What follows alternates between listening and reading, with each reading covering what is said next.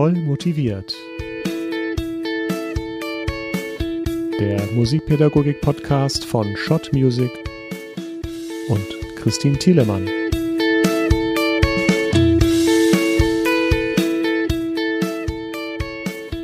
Hallo und herzlich willkommen zur zehnten Folge von Voll motiviert.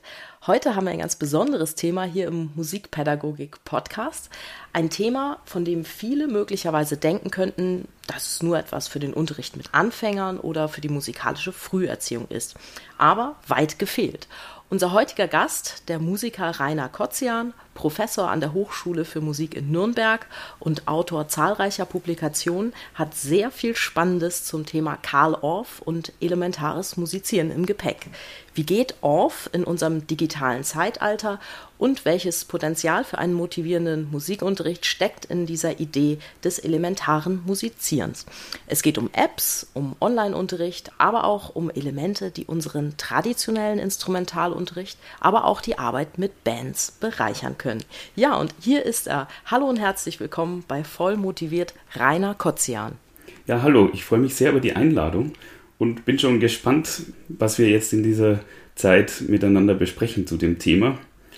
Und ja, freue mich natürlich auch, wenn ich hier diesen Begriff auf Schulwerk ein bisschen erklären kann, beziehungsweise eben, wie es auch in der heutigen Zeit damit umzugehen funktioniert. Prima. Rainer, eins deiner tollen Bücher heißt Das Orff-Schulwerk neu entdecken und hat neben Unterrichtsmaterial, was man bei Bedarf ausdrucken kann, auch eine geniale App dabei. Kannst du eine Kurzeinführung für all diejenigen geben, die beim Thema Orff-Schulwerk ein ganz großes Fragezeichen senden? Die, die Fragezeichen, die mit dem Begriff auf Schulwerk verknüpft sind, die kann ich verstehen, denn die Idee selbst, die ist schon sehr alt, die entstand in den 1920er Jahren ähm, in der Günther-Schule, die Karl Orff mit Dorothy Günther gemeinsam gegründet hat und dann auch geleitet hat. Der Begriff Orff Schulwerk kam dann mit der Publikationsreihe und wurde so richtig berühmt in den 1950er Jahren. Und in der heutigen Zeit ähm, wirken diese grauen Bände, die sind ja auch tatsächlich im Original grau gewesen. Jetzt mhm. sind sie mittlerweile weiß mit ein paar grünen Streifen, aber sehen jetzt immer noch nicht so modern aus. Die sind ähm, vielleicht auch gar nicht als das Zentrum des Orff-Schulwerks zu sehen, auch wenn sie wirklich um die Welt gegangen sind in das Zentrum des Orff-Schulwerks ist die Idee, die dahinter steckt. Und das ist eine Musizierweise, eine sogenannte elementare Musizierweise, mhm. die Musik, Bewegung, Tanz und Sprache miteinander verknüpft. Und das verbindende Element ist der Rhythmus. Und dass diese Idee, das hat Karl Orff auch immer betont, gar nichts ist, die ihm selber eingefallen ist, sondern er hat sich einfach nur ähm, umgesehen erkennt man daran, dass diese elementare Musizierweise bei Kindern zu beobachten ist. Du hast das ja mhm. vorhin schon gesagt, man verbindet vielleicht noch am ehesten mit einem äh, kindgemäßen Musizieren den Begriff, mhm. weil wenn man Kinder beobachtet, wenn sie singen, die sitzen nicht nur da, sondern da geht der gesamte Körper immer mit beim Singen. Mhm. Oder also sie, sie kennen keine Trennung zwischen Tanzen und Musizieren. Und genau die gleiche Musizierweise erkennt man auch in anderen Kulturen. Wenn man sich mal ähm, von der europäischen Brille ähm, zur afrikanischen Sichtweise zum Beispiel ja, bewegt. Ja, ich wollte es gerade sagen. da sieht man ja, oder sogar in der Sprache, da gibt es in mhm. manchen mhm. afrikanischen Sprachen gibt's gar keine unterschiedlichen Begrifflichkeiten für Musik und Tanz, sondern da ist es eins. Und wenn man da ähm, einfach mal sich damit beschäftigt, woher das alles kommt, mhm. kommt man drauf, wir haben das alle in uns. Körperorientierte Musizierweise, intuitiver Zugang zum Musizieren, zum Beispiel über Body Percussion. Mhm. Ähm, dann sind wir schon bei einer der ganz zentralen Ideen des Off-Schulwerks. Nämlich dem Ausgang von äh, Klanggesten, also Patschen, Klatschen, Stampfen, Schnipsen, mhm. als Vorbereitung zum Musizieren eventuell wenn ich ähm, bestimmte Klatschpatterns, was ja in Kinderspielen, aber auch in sehr komplexen Musizierweisen zu finden ist, Body Music, ähm, und das dann auf zum Beispiel Trommeln übertrage oder auf Stabspiele, die mhm. mit einer relativ, zumindest am Anfang, ähm, einfachen Spielweise verknüpft sind. Das heißt, man muss nicht lange üben, um ähm, zufriedenstellende Klänge zu erreichen. Dann bin ich schon wieder beim elementaren Musizieren. Und wenn ich dann noch die Stimme dazu nehme und vielleicht auch Sprechrhythmen, also meine ganz natürliche Sprechweise ähm, zum Organisieren dieser Rhythmen verwende, dann habe ich genau diese Verbindung geschafft, um die es Karl Orff ging. Wo brauchen wir denn die Ideen des Orff-Schulwerks heute noch? Sind das nur die Lehrkräfte, die jetzt beispielsweise musikalische Früherziehung unterrichten? Oder kann ich das auch noch andernorts brauchen? Also aus meiner Sicht brauchen wir diese Ideen generell beim Musizieren. Egal, ob das jetzt die Profimusikerinnen und Musiker sind oder ob das Schülerinnen und Schüler sind oder Instrumentalunterricht betrifft oder ob das eben Kinder, die ihre ersten Erfahrungen machen, betrifft. Denn ähm, einerseits geht es um diese körperorientierte Musizierweise, wo es darum geht, den Rhythmus in den Körper gesamt aufzunehmen. Mhm. Andererseits geht es aber auch um eine Musizierweise, die sich immer intensiv mit den kreativen, den produktiven Musizierweisen beschäftigt. Also Improvisation, Exploration stehen im Mittelpunkt. Und das ist auch etwas ganz Elementares, nämlich, dass man zum Improvisieren bis hin zum Komponieren nicht warten muss, bis dass man ähm, mal eine gewisse Spieltechnik beherrscht oder dass man mhm. das Instrument, dass man da den Überblick hat, sondern das Komponieren, das Improvisieren, das Exploren, also das Herausfinden, Erforschen von Klangmöglichkeiten, Spielweisen und so weiter, ist von Anfang an mit dabei. Und wenn man die heutige Zeit ansieht, wo sich ja permanent alles verändert und wo immer wieder sich die Musikwelt auch ähm, neu definieren muss, da ist Improvisation etwas, was äh, nicht nur beim Musizieren selber hilft, sondern wenn man das in seine Grunddenkweise mit aufnimmt und flexibel mit Situationen umgehen lernt, dann hilft es nicht nur beim Hören, beim Singen, beim Spielen, sondern sogar vielleicht beim generellen Zugehen auf Musik, auf Tanz, auf Sprache. Mhm.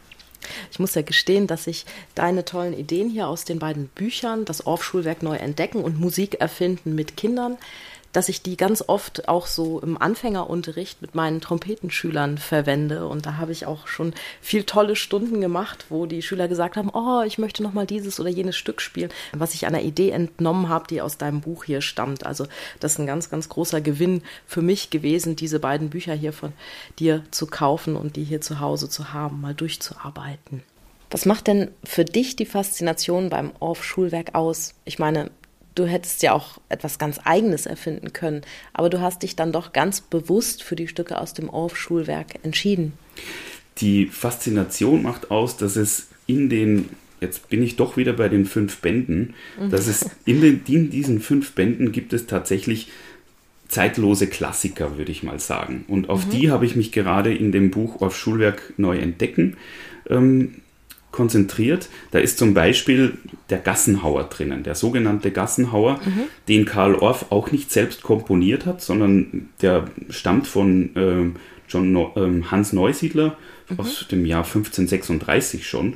Und den hat ähm, Orff und seine Mitarbeiterin Gunil Ketmann dann in das Orff Schulwerk ähm, in den, ich glaube in den dritten Band aufgenommen. Ja, genau, der dritte Band, der beschäftigt mhm. sich nämlich mit Durtonleiter und Harmonik ähm, und hat da dann ein Orff-Arrangement draus gemacht, das sich auf ein bausteinhaftes Musizieren konzentriert. Und dieser Klassiker, der kommt in Filmmusiken heute sogar noch vor. Mhm. Also der war zum Beispiel 1973 in Badlands, also ein Thriller. Ah, Dann auch 1993, 20 Jahre später in True Romance, das ist auch ein Thriller. Mhm.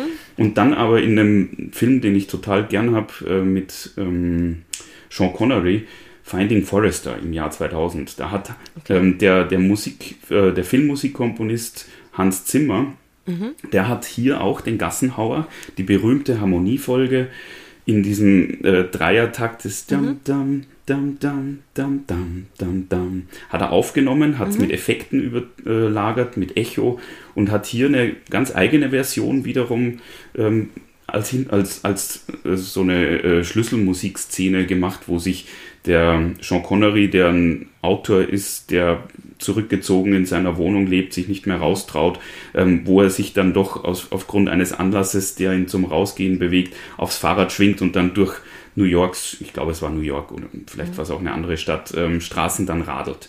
Und was, was da für mich so klar rauskommt, ist, dass diese musikalischen Bausteine, die man in dem Orff-Schulwerk findet, egal ob als fertiges Stück oder als einzelne Bausteine, mhm. ähm, auch wiederum dieses Zeitlose in sich haben.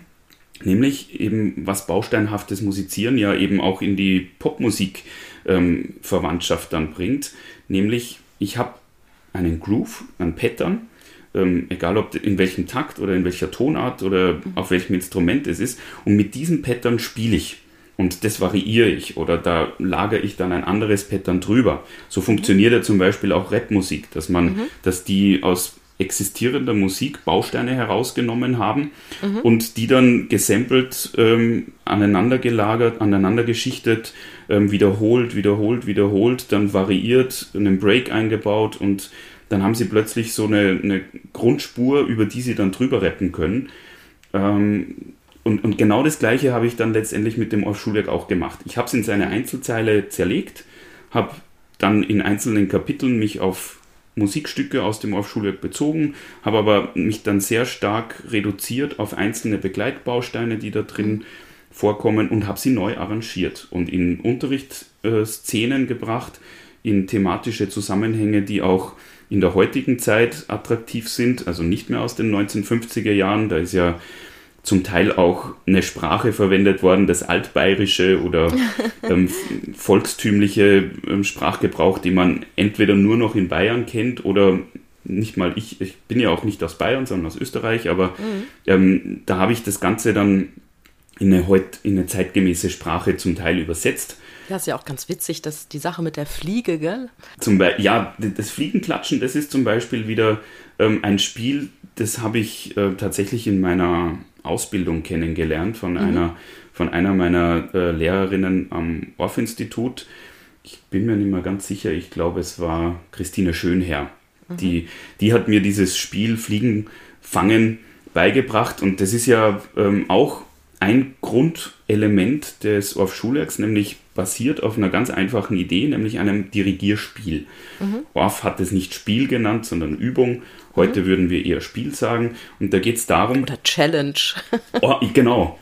Die Fliegen-Challenge. Das ist doch, das ist schön. Und da geht es darum, dass man eine imaginäre Fliege, die vor meinen Augen äh, kreist, fangt. Und die mhm. Herausforderung für die Gruppe ist, diese imaginäre Fliege, die dann nicht nur vor meinem Kopf ähm, herumschwirrt, sondern vor allen Köpfen, genau zum gleichen Zeitpunkt zu fangen, wie ich sie fange. Und in dem Moment, wo ich geklatscht habe, müssen alle gleichzeitig mhm. klatschen. Und das ist eine der ersten Synchronisieraufgaben, dass man eine Gruppe zum gemeinsamen Anfangen, zum gemeinsamen Metrum schlagen, denn das kann zunächst ähm, irgendwie unvorhersehbar zu einem irgendeinem mhm. Zeitpunkt kommen und dann aber irgendwann kommt plötzlich ein Metrum mhm. zustande. Und das ist dann der erste Erfolg fürs gemeinsame Musizieren aus dem Spielerischen zum wirklich ähm, dirigierten Musizieren zu kommen. Und da kann man dann nur über dieses Spiel sogar ähm, rhythmische Bausteine ähm, entwickeln, die mhm. dann von der Gruppe wiederum nicht einfach nur nachgemacht werden, sondern variiert werden. Durch eine Frage, okay, jetzt ändern wir mal den ersten Klang. Und dann kommt dann, und das muss nicht mal ich als Lehrende entscheiden, mhm. sondern ich frage dann die Kinder, was könnten wir sonst noch machen, außer klatschen? Dann sagt höchstwahrscheinlich ein Kind, ähm, wir stampfen oder wir, mhm. wir patschen auf die Brust oder sonst was. Und dann ergibt sich ein neues Pattern, das heißt dann mhm. eben, weil der erste Klang sich verändert hat. Und mhm. genau diese Idee führe ich so lange fort, bis dass ich ein relativ komplexes Pattern, aber entsprechend mit der Gruppe gestaltet und deswegen auch anderer Vorteil merkbar weil ich bringe denen nichts bei, sondern sie sind im Entstehungsprozess involviert und können sich dadurch auch von Anfang an das viel besser merken und haben auch die Herausforderung, komplexe Ideen äh, wirklich zu meistern, weil sie, und das ist der nächste Punkt, auf den man im Orff-Schulwerk vielleicht hinweisen kann, ähm, Musiktheorie wissen, dann musikpraktisches Können, technische Hürden, aus dem Antrieb heraus, etwas erfunden zu haben, meistern wollen. Das heißt, die Übermotivation steckt im kreativen Ansatz drin. Also wer da mehr wissen will zu der Sache mit der Fliege, ich habe es jetzt gerade mal nachgeschaut, das ist in das Orff-Schulwerk neu entdecken ab Seite 26. Ganz großer Tipp, habe ich auch schon verwendet, kam super an. Mhm. Wir waren ja gerade beim Stichwort Popmusik, Orff und Popmusik. Heißt das, dass Musikstücke aus dem Orff-Schulwerk durchaus geeignet wären, um sie von einer Band, vielleicht auch einer Schulband oder einer Bläserklasse spielen zu lassen, mit dieser Idee der Bausteine, die man da so zusammenfügt? Ähm, ja, da müsste man vielleicht jetzt wieder vom Arrangement her sich gründliche Gedanken machen, ob da ein Stück wirklich zu 100% adaptierbar ist ähm, hängt vom Instrumentarium ab, das der Popgruppe, der Schülergruppe dann zur Verfügung steht. Was auf jeden Fall übertragbar ist, ist, ähm, dass man eben einzelne Bausteine herausgreift. Und zum Beispiel der Orff-Schüler Wilfried Hiller, ein sehr bekannter Komponist, der hat ja gesagt, Orff war der erste Rapper. und ähm, meinte damit tatsächlich auch was Richtiges, denn im Orff-Schulwerk ist die sogenannte Sprechübung mhm. drinnen und die Sprechübung ist nichts anderes als rhythmisches Sprechen im Takt. Ähm, das geht aus von Gedichten, von Wortketten zu bestimmten Themen bis hin zu, zu tatsächlich Liedtexten, die einfach gesprochen, schnell gesprochen, langsam gesprochen, in verschiedenen Rhythmen gesprochen werden. Und wenn man jetzt ähm, diese Idee loslöst von dem musikalischen Material, das in den Originalbänden drin ist und sagt eben, es geht um ähm, rhythmisches Sprechen, es geht um bausteinhaftes Musizieren und sei das jetzt zum Beispiel auch ein Originalrhythmus aus dem Orff-Schulwerk, der ähm, erinnert an Dumm, äh, vielleicht irgendwie so Dumm, Dumm, Tschak, Dumm, Dumm, Tschak, erinnert einen sofort an was? An We Will Rock You von Queen. Mhm. Na klar. Also in dem Moment, wo ich so kleine musikalische Bausteine nehme, komme ich auch drauf, es gibt gar nicht den, den klassischen Orff-Schulwerk-Stil, sondern mhm. der Stil des Orff-Schulwerks ist eben das Bausteinhafte. Und mhm. das finde ich ja grundsätzlich in der Popmusik. Der Schlagzeuger arbeitet mit rhythmischen Bausteinen. Mhm. Der Bassist arbeitet mit rhythmischen Bausteinen. Der Gitarrist hat einen Groove, der sich rhythmisch immer wiederholt und vielleicht mhm. in der Harmonik sich dann eben anpasst, aber manchmal nicht mal das. Der Sänger, klar, der singt die Melodie, das ist im Orff-Schulwerk auch nichts anderes. Mhm. Und äh, der Rapper, der macht genau das Gleiche, was im Orff-Schulwerk auch vorgesehen ist, nämlich das rhythmische Sprechen. Mhm. Ja, ich spüre jetzt so beim Gespräch, du hattest es gerade schon gesagt, Stichwort Musiklehre oder Musiktheorie, das ist ja auch noch ein ganz wichtiger Aspekt in deiner Arbeit, mhm. denn eigentlich kenne ich dich aus den Bänden. Mit Musik kenne ich mich aus. Da hast du, glaube ich, sehr viel auch dazu beigetragen. Die sind ursprünglich von Rudolf Nykrin. Aber du bist da auch, ja, zumindest auf den meisten Bänden bist du mitgenannt. Und ich, ich liebe diese Bände. Ich mache die mhm. ganz oft im Anfängerunterricht, die Musiktheorie für Kinder oder Musiklehre. Das finde ich noch eine ganz spannende Ergänzung. Magst mhm. du ein bisschen was darüber erzählen? Ja, Rudolf Nykrin und mich verbindet eine sehr lange Geschichte gemeinsam. Ich war, äh, ja, ich habe am Orff-Institut in Salzburg studiert. Dort war Rudolf Nykrin Professor mhm. für ähm, elementare Komposition und mhm. die damit verbundene Didaktik. Und er ist einfach ein, ein wirklich sehr bekannter Buchautor, sehr erfolgreich und ähm, von seinem Hintergrund her, ihm ging es immer darum, ähm, von der Praxis ausgehend dann auch zu einem theoretischen Wissen zu kommen. Und da mhm. ist ja die Reihe mit Musik kenne ich mich aus eben ein Paradebeispiel dafür. Ich habe äh, bei manchen Bänden die Tonaufnahmen gemacht, die CD-Produktion mhm. und äh, bei manchen Bänden, zum Beispiel eben bei der Musiklehre für Kinder, Musik, mit Musik kenne ich mich aus, die 2017 herausgekommen ist und im Moment zum Beispiel gerade für eine Online-Variante vorbereitet wird. Wow. Da hat mich äh, Rudolf Nückrin dann auch als Mitautor äh, ins Boot geholt.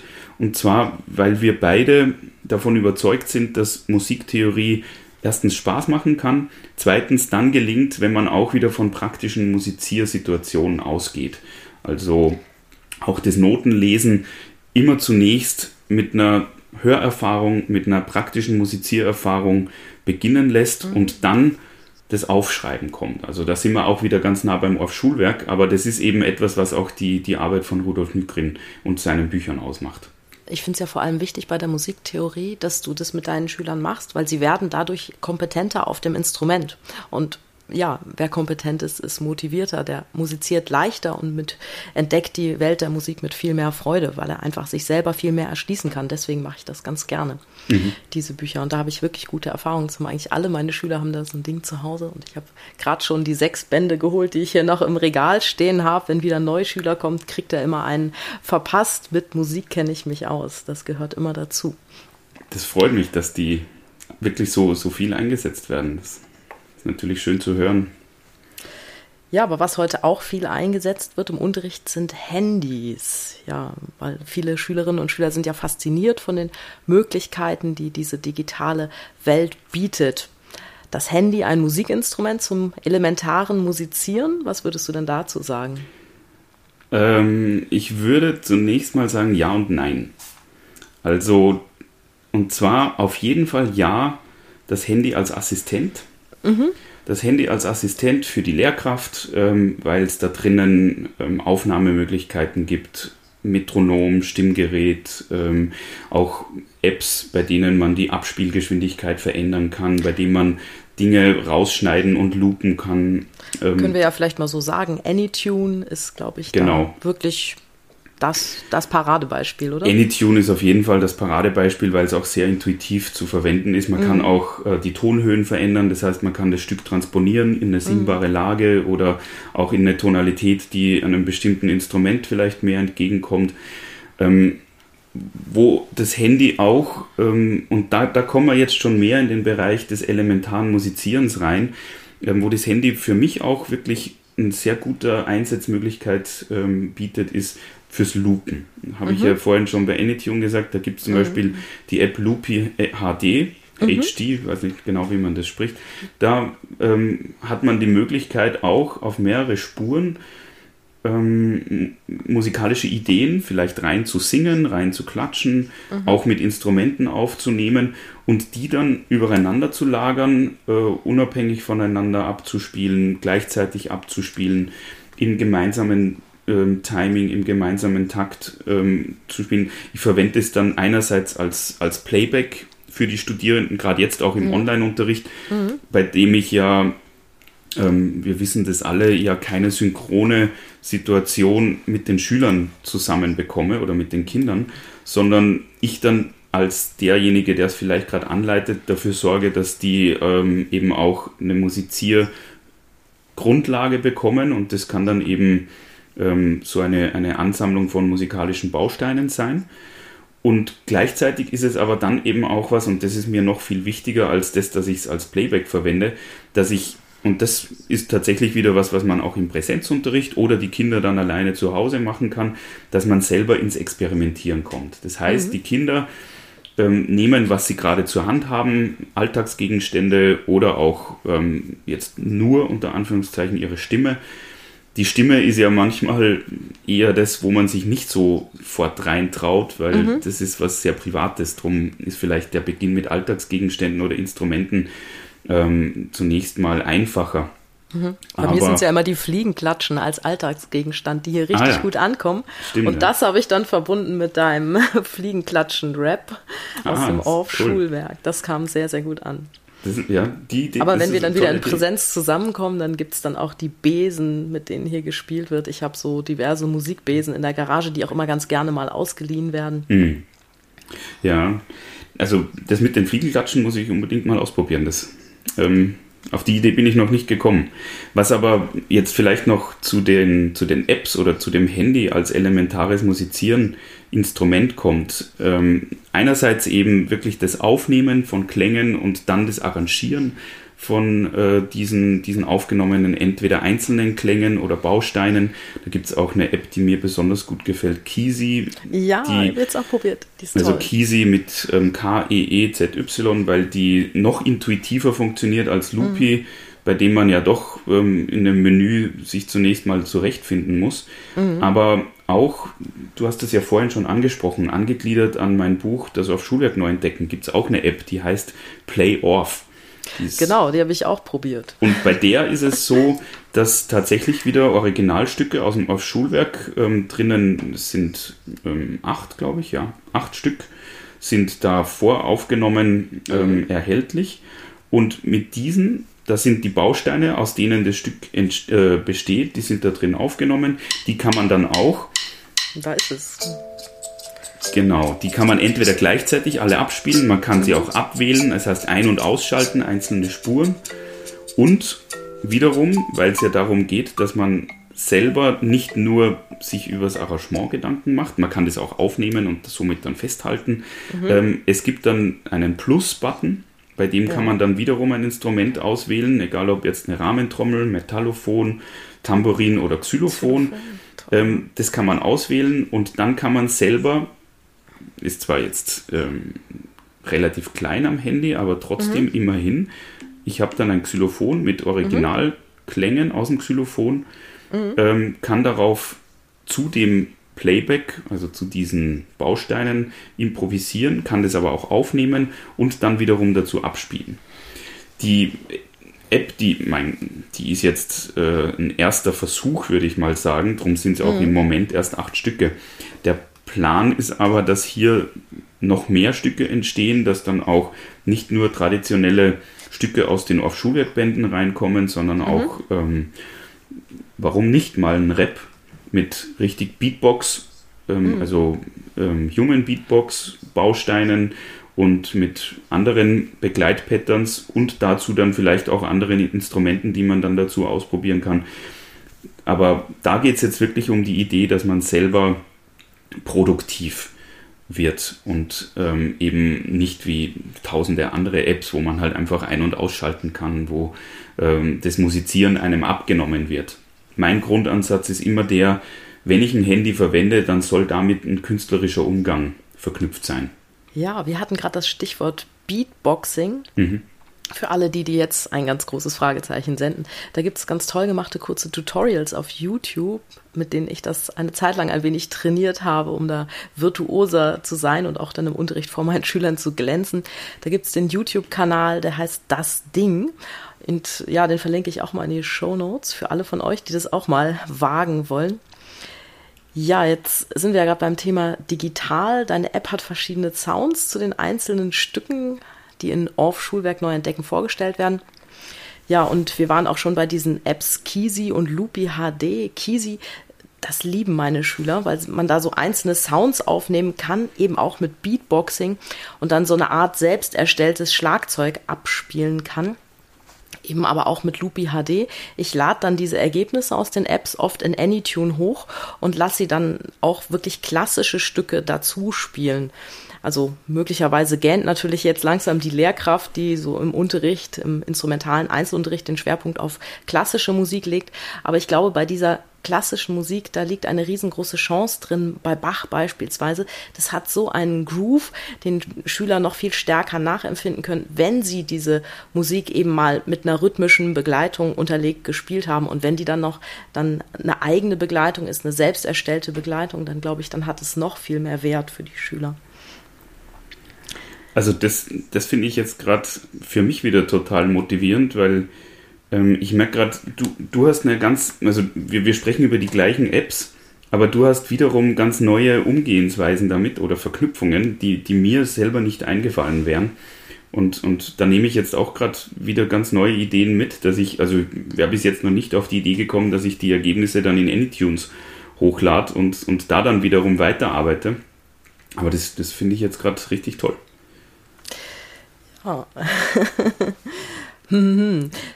Vielleicht hätte ich das ganz am Anfang des Gesprächs fragen sollen, aber worin liegt denn eigentlich die größte Chance, wenn man die Ideen eines Karl Orff auch heute noch mit in den Musikunterricht einfließen lässt? Die größte Chance, die Ideen eines Karl Orff in den Musikunterricht einfließen zu lassen.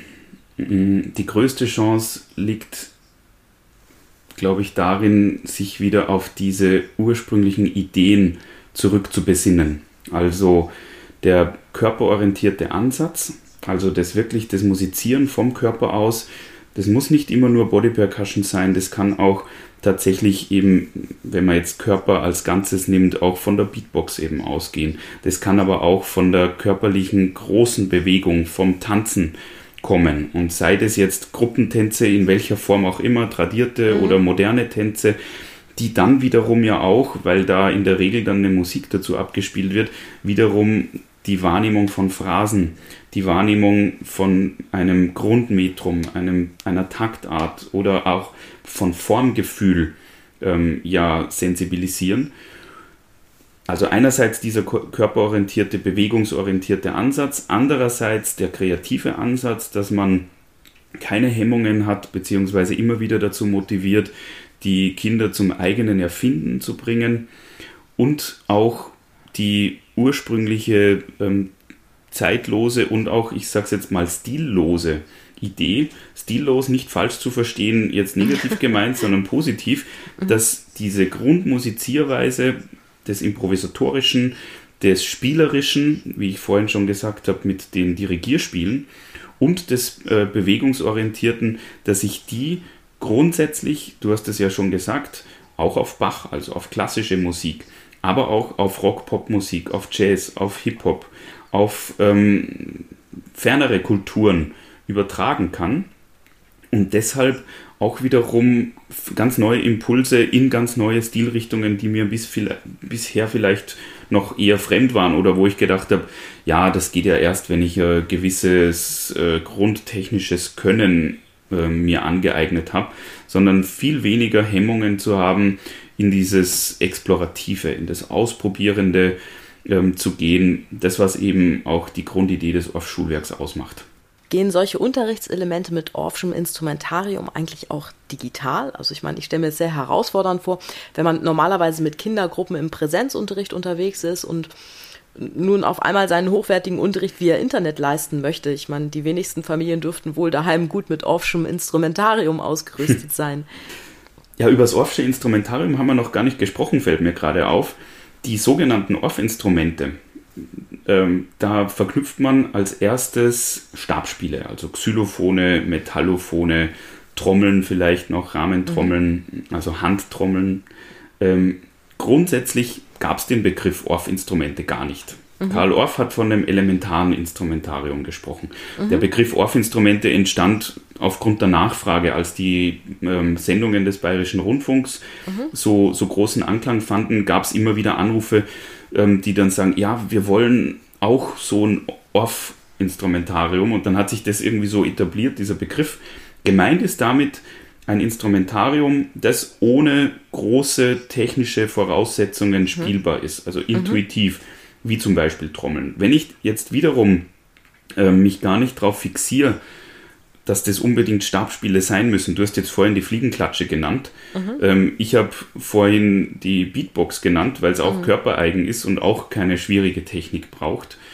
Ähm, oder wenn ich jetzt Alltagsgegenstände nehme oder jetzt einfach von der Spielweise Gegenstände, die man trommel, auf die man trommeln kann. Mhm. Oder auch das elementarste Instrument, die Stimme, mhm. verwende, dann geht es natürlich online auch.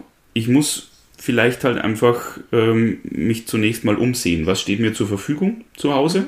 Mhm. Und das hole ich mir.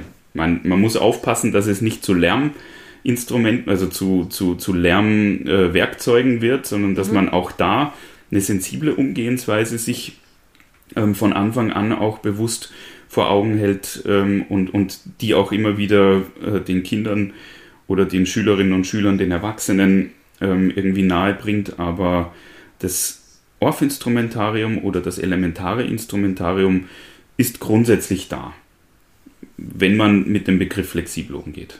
Mhm was ich jetzt schon von einigen Lehrkräften aus dem Elementarbereich gehört habe in Sachen Online-Unterricht, dass sie neben dem gemeinsamen Singen ja meist zu einer Begleitmusik, die sie via Bildschirmfreigabe teilen und tanzen, natürlich jeder aktuell im eigenen Wohnzimmer, einfach auch einfache Instrumente mit ihren Gruppen gebaut haben, also elementare Instrumente, damit jedes Kind jetzt dann auch was daheim hat, um sich in das Musikstück einzubringen. Das ist natürlich alles keine Dauerlösung und nichts geht über das Live miteinander musizieren, sich zuhören und auch aufeinander reagieren. Aber ich finde, bevor man einen Unterricht jetzt einstellt, ist es zumindest eine passable Möglichkeit, den Kindern die Musik nach Hause zu bringen. Du, Entschuldigung, mir fällt gerade noch ein, du hast jetzt gerade was ganz Wichtiges gesagt, nämlich, dass man sich Instrumente zusammenbaut. Das mhm. ist ein Aspekt, den habe ich jetzt gerade vergessen. Die Selbstbauinstrumente, die haben ja sogar noch einen Vorteil dazu. Einerseits Bauanleitungen kann ich jetzt mit ähm, Tutorial-Videos relativ schnell mit meinem Handy auch erstellen, wie das geht. Mhm. Da muss ich auch nicht so viel reden oder auch nichts, textlich beschreiben. Ah, Aber brauchst du brauchst du gar kein Tutorial machen. Kennst du dieses tolle Buch von der Jutta Funk mit Kindern Instrumente bauen? Ja. Das, das ist auch super, das stelle ich auch nochmal in die Show Notes. Ähm, ja, ich kenne das Buch zufällig, weil ich da auch Tonbeispiele dafür gemacht habe. Du bist ja der Hammer. Aber ähm, also das, dieser Aspekt ist besonders wichtig, weil damit ja auch Instrumenteninformation und Instrumentenkunde verknüpft werden kann. Also wie entsteht ja, der Klang bei einem Instrument? Also wenn man jetzt das äh, Buch von der Jutta sich anschaut, da sind ja Seiteninstrumente drinnen mhm. und da wird auf ganz einfache Art und Weise gezeigt, wie man einerseits ein Seiteninstrument bauen kann und Aber andererseits, wie es funktioniert. Das und das ist jetzt toll. wiederum was, du hast schon recht, ne?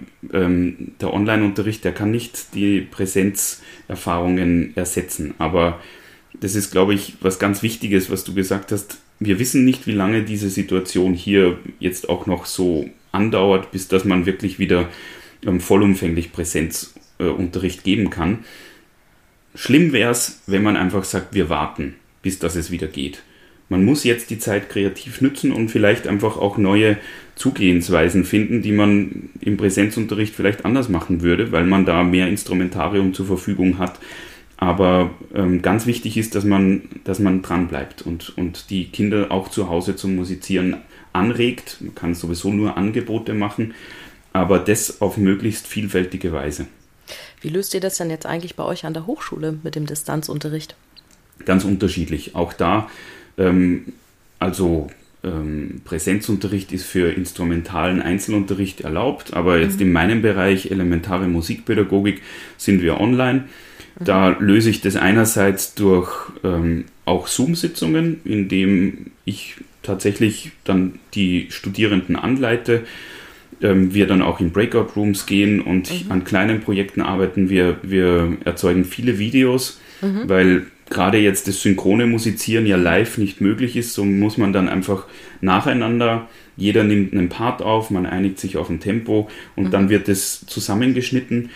Ich arbeite mit Tutorials tatsächlich mhm. auch, Videotutorials, rege die Studierenden zum eigenen Entwerfen von Tutorials an. Wir haben auch eine Online-E-Learning-Plattform, die ähm, auch Selbstlernanteile hat. Die Studierenden erarbeiten sich Themen zum Teil völlig selbstständig zunächst. Dann treffen wir uns wiederum in, äh, in einer Zoom-Sitzung und arbeiten daran weiter. Also wir probieren tatsächlich unterschiedlichste äh, Zugehensweise in synchroner Lehre, in asynchroner Lehre und auch in völlig selbsttätigem äh, Lernen. Und, und kommen hier halt jetzt auch zu anderen Ergebnissen, als das normalerweise in Präsenz wäre. Und wie sieht das mit der Motivation der Studierenden aus? Weil ich frage nämlich, weil mich so in den letzten Wochen haben mich jetzt allein drei Notrufe erreicht von Schulen, also Musikschulen, die so eine studienvorbereitende Ausbildung geben und ähm, die haben gesagt, Mensch, es wird Zeit, wir brauchen dich, wir brauchen deine Ideen, wir brauchen einen Kurs von dir, wo ich gedacht habe, ui, ich habe mir jetzt ein Konzept überlegt für die, aber also diese, diese Schüler, also die jetzt dann bald eure Studierenden sein werden, die sind jetzt ein bisschen mehr in mein Blickfeld gerückt. Von denen hatte ich bisher noch keine Notrufe, immer nur von Musikschulen. Bitte, wir brauchen frische Motivation. Wie ist denn das bei euch? Sind Sie noch motiviert? Ähm, also ich, ich würde lügen zu sagen, ja, die sind alle voll motiviert. Ähm, also das ist schon eine Herausforderung. Wir sind ja jetzt ein Jahr in der Online-Lehre, schon mhm. mehr als ein Jahr. Ähm, was uns aber, also wie wir unsere Motivation aufrechterhalten, erstens durch wirklich harte Arbeit. Mhm. Und diese harte Arbeit, die gestaltet sich darin, dass wir immer wieder neue Ideen suchen, die einen einerseits motivieren, sich etwas zu erarbeiten. Zum Beispiel, wo ich jetzt gerade ganz fasziniert bin, ich habe gestern äh, bei einem Workshop teilgenommen. Da, da hat jemand sich wirklich sehr intensiv mit der Greenscreen-Technik beschäftigt und oh, hat dann auch Unterrichtssituationen erzeugt, die erinnern dann so ein bisschen an Guitar Hero, also wo dann mhm. so, so Bälle durch das Video laufen und er aber auch weiterhin sichtbar ist und man dann ähm, hier auch Timing-Aufgaben zu erledigen hat oder wo er dann auch sogenannte Zaubertricks gemacht hat, weil er sich einfach zum Teil selber zur Hälfte verschwinden hat lassen oder mhm. sich in einen völligen neuen, innerhalb von Sekunden in einen neuen Raum ähm, geswitcht hat. Ähm, da merke ich dann einfach, das ist etwas, das kann ich jetzt auch nur in der mhm. Online-Lehre gerade realisieren. Das würde in mhm. Präsenz wiederum nicht möglich sein. Ich konzentriere mich jetzt auf sowas. Und mhm. ich lerne da etwas. Es ist mühsam, aber es macht auch Spaß, wenn ich dann die ersten Ergebnisse sehe. Und genauso ähm, geht es mir mit der Arbeit mit den Studierenden, dass ich nicht versuche, alles genau so zu machen, wie es mhm. im Präsenzunterricht wäre, sondern es mit neuen Elementen zu bestücken, die eben jetzt gerade ein Potenzial hervorbringen, das wir vorher noch nicht gesehen hatten, obwohl das natürlich schon da war, aber wo wir jetzt diese, diese Pflicht des Umgangs mit technischen Medien in eine Kür umwandeln und eben diese, diese, also ich glaube, man braucht da auch ein Stück Humor dazu, weil der, also ich habe jetzt gerade vorhin, bevor wir ähm, uns getroffen haben für diesen Podcast, habe ich noch ein bisschen auf YouTube dann mich mit Greenscreen-Technik beschäftigt mhm. und habe dann ein Video gefunden, wo jemand Harry Potter diesen Invisible Cloak nachgemacht hat, weil er sich mit dem ähm, grünen Tuch einfach umgehängt hat und dann sich selber damit verschwinden lassen konnte. Und da erinnere ich mich dann dran, ich habe ja eine ähm, Unterrichtsstunde für Kinder, in dem es ums Zaubern geht, wo wir mhm. uns in verschiedene Figuren verzaubern, wo akustische Signale ähm, dazu anregen, dann eben auch Zaubertricks, einerseits Zaubersprüche zu erfinden, dann aber auch Zaubertricks und ähm, in Bewegung und in Musik dann diese Zaubertricks auch zu untermalen da habe ich jetzt schon wieder erste Ideen bekommen, wie ich das einfach auf humorvolle Art und Weise in eine Online-Unterrichtssequenz ähm, verwandeln kann, wo ich mich tatsächlich auch mal selber verzaubern kann, wo ich nicht nur die Fantasie dazu brauche, so jetzt bin ich weg, sondern wo ich dann auch wirklich kurz weg bin. Durch so einen Umhang. Wie muss ich mir das vorstellen, diese Zaubervideos mit Musik? Wie wird das aussehen? Was wird das für Musik sein? Also die Musik, das ist tatsächlich etwas ähm, aus dem Orff-Schulwerk wiederum. Mhm. Da gibt es in dem fünften Band gibt's den sogenannten ekstatischen Tanz. Und der hat, ah, den gibt es ja auch in deiner App hier, ne? Den gibt es auch in der App und das ist äh, ein Stück im, Fünf, im Fünfvierteltakt. Und das ist ein ähm, durchgehendes Pattern, das zum Beispiel eben schon durch Zauberei entsteht. Denn mhm. ich habe zunächst mal einen Bau, also ich ich arbeite mit den Kindern, sage ihnen so, ich kann zaubern und zwar alle klatschen gleichzeitig das. Und das funktioniert mhm. natürlich nicht, wenn ich das nicht vorbereite mit den Kindern. Mhm. Und ich, ich klatsche halt einfach was vor, babam, babam, babam, babam, irgendwas und das funktioniert nicht. Und dann zauber ich, äh, der Zaubertrick funktioniert auch nicht und dann sagt, nee, dann muss irgendwas an dem Motiv geändert werden, weil ich, ich weiß, das klappt, aber ich krieg's halt noch nicht hin. Und dann arbeite ich so lang, bis ich das Originalmotiv richtig klatsche, alleine. Bewirkt dadurch, dass die Kinder das schon hundertmal hören, bevor es überhaupt mal so weit ist, dass ich von denen das auch ähm, verlange. Und dann klappt plötzlich dieser Zaubertrick. Das kann jetzt sein, dass ich eine Münze verschwinden lasse oder mich selber oder sonst was. Und dann sage ich, okay, der hat jetzt geklappt, jetzt kommt der nächste Zaubertrick. Und dann klappt der wieder nicht. Und ich komme durch dieses etwas klappt nicht absichtlich mhm ins Üben, weil ich dann zum Beispiel daran, ah, jetzt erinnere ich mich, bei diesem Zauberspruch, da müssen ja alle gleichzeitig das mitmachen. Und dann kriege ich die Kinder, weil die wollen natürlich, also auch wenn sie wissen, dass das jetzt alles gerade nur Show ist, mhm. aber sie wollen natürlich unbedingt wissen, was denn jetzt der nächste Zaubertrick ist und was dabei rauskommt. Und da habe ich zum Beispiel eine präparierte Zündholzschachtel. Auf der einen Seite sind ähm, Streichhölzer mhm. reingeklebt auf der anderen Seite ist es so mit doppeltem Boden ist ein Taschentuch mhm. und irgendwann ist es so, dass statt den Zündhölzern äh, ich halt dann mal unmerklich diese Streichholzschachtel umdrehe und dann, mhm. wenn ich die öffne, dann ziehe ich das Taschentuch raus. Aha. Aber auch dieser Zaubertrick klappt erst, wenn die Kinder eine bestimmte musikalische Aufgabe richtig machen. Und mhm. da ist einfach wiederum so eine Motivation dahinter, das zu schaffen, damit man mhm. das Ergebnis sieht. Und dann würde die Stunde so weitergehen, dass ich dann sage, so, und jetzt überlegen wir uns mal einen eigenen Zauberspruch. Und das wird dann ein rhythmisches Sprechstück. Und da beginnen wir ähm, lauter äh, Ingredienzen für einen Zaubertrank zum Beispiel vielleicht zu sammeln. Und das kann dann Krötenschleim und ganz grausliches Zeug sein, bis hin zu auch Schokoladenmus oder was halt in so einen Zaubertrank irgendwie rein muss. Und mhm. daraus wird dann ein Sprechstück, das wir wiederum mit Instrumenten dann begleiten können oder auf Instrumenten spielen, die Sprechrhythmen. Und wenn das alles klappt, dann kommt der nächste Zauber, der dann funktioniert, wie zum Beispiel wir verwandeln uns alle in ein Ungeheuer. Und dieses Ungeheuer, das hat halt dann ganz bestimmte Figuren.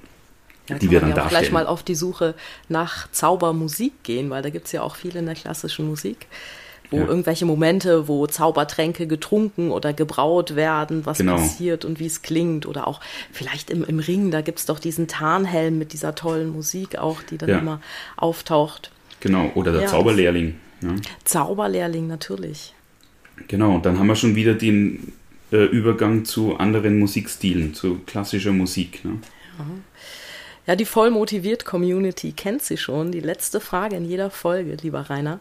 Es ist die Frage nach dem Top-Motivationstipp des Gesprächspartners. Also, Rainer, was ist denn dein Top-Motivationstipp für den Musikunterricht? Mein Top-Motivationstipp ist YouTube. Und zwar, ähm, ich, ich lerne wahnsinnig viel über YouTube und das ist vielleicht auch etwas, ähm, wodurch sich mein Unterricht geändert hat, weil ich gemerkt habe, so wie du vorhin schon gesagt hast, ne, Beatbox, schau dir mal das Ding an. Genau das gleiche mache ich mit meinen Kindern, mit meinen Schülerinnen und Schülern, mit meinen Studierenden. Alles, was es schon gibt, kann ich aus meinem Unterricht auch getrost mal auslagern. Und ich kann, das, das nennt man dann Inverted Classroom, dass ich meine Kinder, meine Schüler, meine Studierenden einfach mit einer Hausaufgabe, bevor der Unterricht überhaupt losgeht, schon mal betraue. Und YouTube ist einfach ein unglaubliches Sammelbecken. Egal, ob das für Beatbox ist, für Tanzschritte, für Greenscreen, wie ich es vorhin schon gesagt habe. Man braucht nur die richtigen Suchbegriffe eingeben und man, man findet eine Fülle von Ideen, auf die man selber dann nicht mehr kommen muss, sondern mit denen man dann wieder kreativ weiterarbeiten kann. Aber ich finde es für Schüler oft schwierig, so YouTube auch, ich, die verlieren sich oft da drin und schauen dann irgendwelche ganz anderen Sachen. Deswegen habe ich da in meinem internen Lernbereich, habe ich einfach YouTube-Videos verlinkt, wo sie dann in den Lernbereich reingehen, in ihr, ihren eigenen Klassenraum, Genau. wo sie dann vorgefilterte Inhalte dann praktisch finden. Also diese Aufgabe, die müssten wir Lehrenden wirklich den Kindern auch abnehmen. Also bei mir ist es auch so, auch meinen Studierenden. Ich gebe immer nur Links weiter, wo ich wirklich das Gefühl habe, da ist die Essenz sehr gut dargestellt, das ist alles irgendwie glaubwürdig, das ist authentisch. Dann, also solche Links zu finden, das dauert natürlich eine Zeit. Ähm, man darf sich da auch nicht sofort zufrieden geben mit dem Erstbesten, was man gefunden hat. Äh, Und, und das ist unsere Aufgabe als Lehrende, dass wir uns da einfach, aber das kann ich ja, das kann ich ja heutzutage immer und überall machen. Also wenn ich eine Wartezeit habe oder wenn ich ähm, irgendwo im Park sitze und in die, in die Sonne schaue, dann kann ich ja auch mal so ein bisschen auf YouTube mich umorientieren oder wenn ich sowieso ähm, irgendwo im Wartezimmer sitze oder am Abend, anstatt äh, zu fernzusehen, kann ich dann auch mich hier mal damit beschäftigen oder auch, und das ist vielleicht ein zweiter, wenn ich das noch darf, Motivationstipp, Sicher. sich ähm, mit Kolleginnen und Kollegen austauschen. So wie ich von dir heute drei oder vier oder fünf, ich weiß es gar nicht mehr, muss mir dann den Podcast anhören und mich wieder zurückerinnern, Anregungen bekommen habe, wie du Lösungen findest. So ist es für- mich einfach wahnsinnig wichtig, mich auszutauschen mit Kolleginnen und Kollegen, denn jeder macht es anders und jeder hat dann wiederum eine Idee, die meine eigenen Ideen bereichern kann. Und dann brauche ich nicht alles immer alleine machen, also Austausch, Ideen zur Verfügung stellen, einfach bereitwillig auch Materialien austauschen und dann sagen, nee, es ist meins, ich mache das auf meine Art und Weise. Ich glaube, das ist etwas, was wir durch diese Online-Zeit, durch Corona auch echt mitnehmen können, dass man sich gegenseitig unterstützt, dass man ähm, miteinander ähm, einfach viel mehr Ideen kriegt.